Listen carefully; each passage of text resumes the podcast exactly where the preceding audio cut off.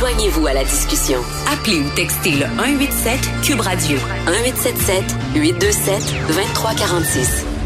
Oh, attention, on parlait de choses sérieuses. On est quand même euh, dans la Saint-Valentin. Christian Page est avec nous, journaliste, auteur, scénariste, animateur et beau bonhomme. C'est, moi, c'est la description que j'ai. Il sent bon. Merci. Il sent bon. Euh, Stéphanie, est-ce que vous vous connaissez, Christian? Je le connais euh, très bien de, de réputation. On s'est jamais rencontrés, mais je suis contente. mon chum, non, de réputation, tu me parles en moi. Mon chum a travaillé avec Christian. Il a fait euh, tout le sud des États-Unis avec vous il y a à peu près 10-15 ans pour Ah oui? faire euh, ouais, le tour d'histoire de fantômes et tout ça. Ah, il m'a fun, raconté plein d'anecdotes. Et, et c'est son nom, attends? Maxime Thibault. OK. Il avait tourné avec vous, ouais. Euh, salut Maxime. Ben, salut, Maxime. C'est faut que je fasse Bravo, tout Maxime, encore. Je peux ben même oui. coucher fatigué, moi. Faut que je me gère tout le monde. Hey, euh, j'ai pensé à toi, Christian, là, parce que euh, d'abord, c'était un prétexte pour t'inviter, puis j'aime ça t'avoir l'émission, tu sais. plaisir. Euh, T'as regardé le Super Bowl, j'imagine? Oui.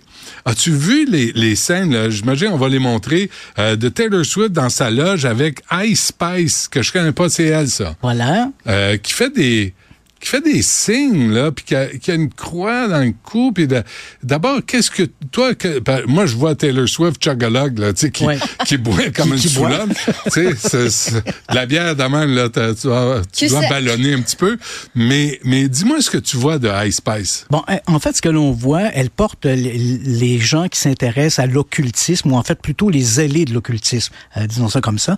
Eux voient immédiatement, elles, elles disent, ben voilà, elle porte une croix inversée.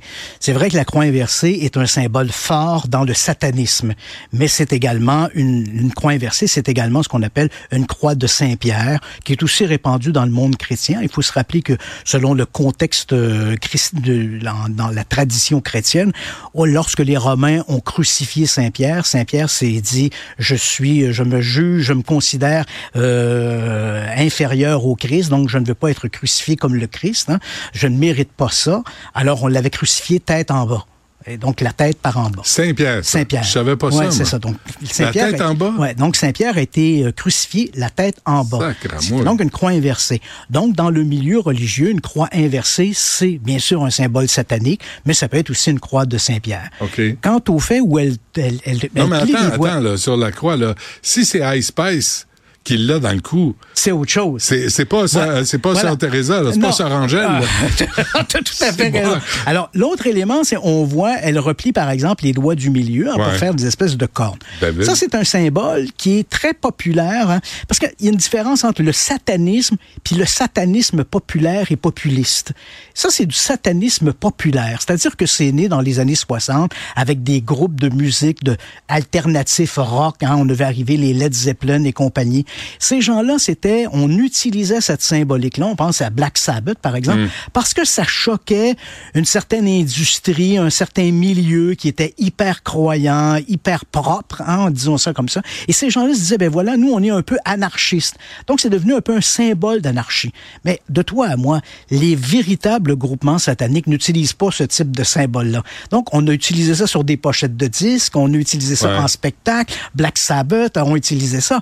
Donc, c'est devenu un peu un symbole pour dire, je suis de la marge, je suis un marginal, je suis pour l'anarchie, Oui. je suis contre le moule. C'est de la Donc, provocation. voilà, c'est un peu de la provocation. Donc, le fait qu'on- que des gens vont utiliser ce symbole-là, je ne crois pas qu'on doit, euh, je ne crois plus qu'on doive le voir comme on le voyait dans les années 70, par Mais exemple. en même temps, Christian, la- l'actualité, la, nouvelle, c'est la mise en contexte. Oui. Là, tu es dans la loge avec la chanteuse la plus Plus populaire, de la planète, Mhm. multimilliardaire, et elle est à côté. Là. On- elle le sait, là, Ice Spice, là, je ne sais même pas c'est quoi son vrai nom. Là. Euh, elle, sait qu'elle est, comme on dit, dans la shot, Ouais. qu'elle est vue. Alors, c'est pas anodin non plus. Là, Ce, de- ce n'est pas anodin, mais quel est le message qu'on veut transmettre? Et c'est là que la problématique avec les l'avènement de groupes comme QAnon et compagnie, là, on voit des satanistes partout. C'est un peu le retour d'une situation qui s'était produite au début des années 80, qu'on avait appelé la grande peur satanique. Là, on a mis ça de côté. Ouais. Et arrive maintenant avec Donald Trump, Q- QAnon et tout le reste. Là, on voit des satanistes partout, des, ré- des, des démocrates qui mangent des bébés dans des pizzerias. Les satanistes ont envahi la Maison-Blanche. Donc, évidemment, ces gens-là qui sont de extrémistes dans ces visions-là vont percevoir ces messages en disant, ben voilà, on a des artistes qui sont dans la plus grande tribune qui existe aux États-Unis. hein. Tu sais que le dernier Super Bowl, a attiré pratiquement autant de gens que l'atterrissage d'Apollo 11 sur la Lune. Ah oui, c'est la deuxième émission la plus écoutée de toute l'histoire des États-Unis. Donc, en premier, l'alunissage d'Apollo 11 et le dernier Super Bowl Ah, en ouais. deuxième place.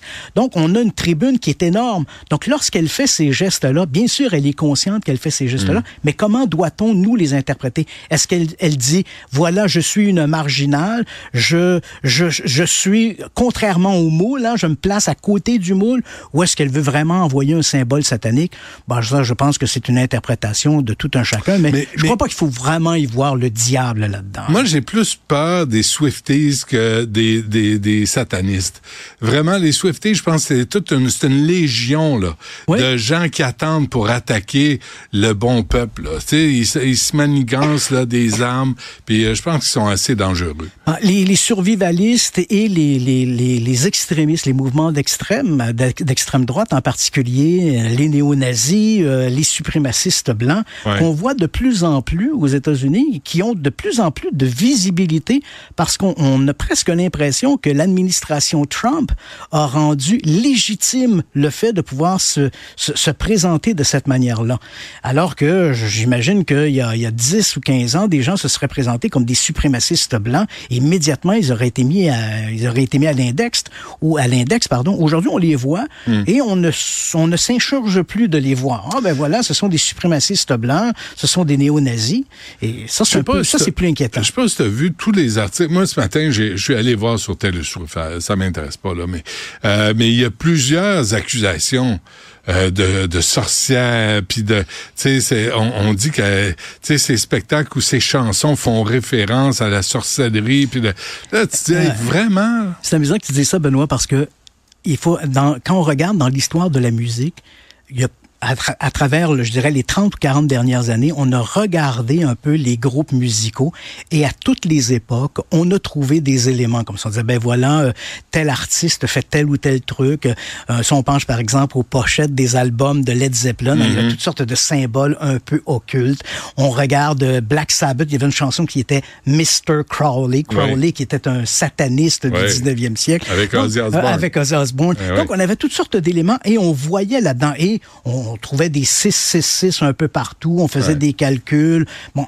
Et on, on continue de le faire aujourd'hui. Hein. Il y a quelques années, on a, lorsque euh, on, on- on pense à Madonna qui avait dit qu'elle s'intéressait à la Kabbale. Hein. La Kabbale, c'est une, une forme d'interprétation mystique de la, de, de- des enseignements de la Torah, donc de, de, juive. Et là, elle dit, ben voilà, moi, je m'intéresse à la Kabbale. Alors là, tout le monde se, se sont mis à regarder Hmm. ce qu'elle faisait et on considérait que, par exemple, dans Papa Don't Preach, on voit une croix en feu, etc. Il y avait toutes sortes de symboles qu'on imaginait là-dedans. Et, on s'est mis à porter des brassières pointues. Je sais pas si t'as remarqué. Ah, effectivement. Ça, l'effet. Euh, ça, ça attirait davantage mon regard. J'imagine. Euh, avant qu'on se quitte, euh, un mot. La, la Saint-Valentin aujourd'hui, là, Oui. est-ce que est-ce qu'il y a eu des histoires de monstres ou de psychopathes autour de la Saint-Valentin? Ben, à part le massacre de la Saint-Valentin, hein, qui nous ramène à, à Al Capone. Mais c'est c'est drôle parce que la Saint-Valentin, c'est une, une, une- une fête qui a longtemps été sur le calendrier religieux. Elle ne le dit plus depuis à peu près 200 ans. Quant à Saint-Valentin lui-même, on ignore qui il était vraiment. Est-ce que c'était un martyr, un curé, Mm. euh, un évêque? On le sait pas trop. On sait qu'à la Renaissance, un pape avait déclaré que Saint-Valentin était le, était le, le père de, de- des amoureux, hein, le, le saint patron des amoureux. Ah, ça vient de Mais là. ça vient de là. Donc, on- il l'a nommé, mais pourquoi ça, ça demeure un peu obscur et pourquoi la Saint-Valentin un 14 février? Ben parce que à la mi-février, autrefois, dans les fêtes païennes, parce qu'on récupère beaucoup, hein, le christianisme a beaucoup récupéré les fêtes païennes pour les incorporer dans son propre calendrier.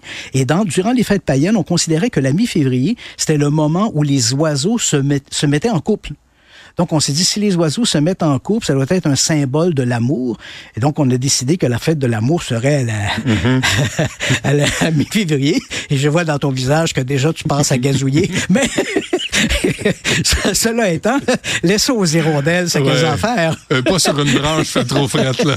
Je, je vais avoir les, les avant- Saint-Valentin gelés. Euh, en tout cas. OK, donc c'est juste ça, il n'y a pas d'histoire Non, euh, non, pas du tout. C'est euh, simplement une récupération d'un- d'une culture, d'un- d'un- d'une fête païenne qu'on a décidé de récupérer et de l'associer au Fait calendrier. que les oiseaux... euh, Les oiseaux, Euh, gazouillaient, les oiseaux gazouillent, tu pourrais gazouiller. Merci. Je vais, je vais transmettre le message à Mme Dutrisac. On a ta commission. plaisir, Benoît. Merci, Christian Page. Euh, puis, euh, ben, tu reviens quand tu Ben veux. oui, Tu sais merci. hein? Ça me fait plaisir. Salut.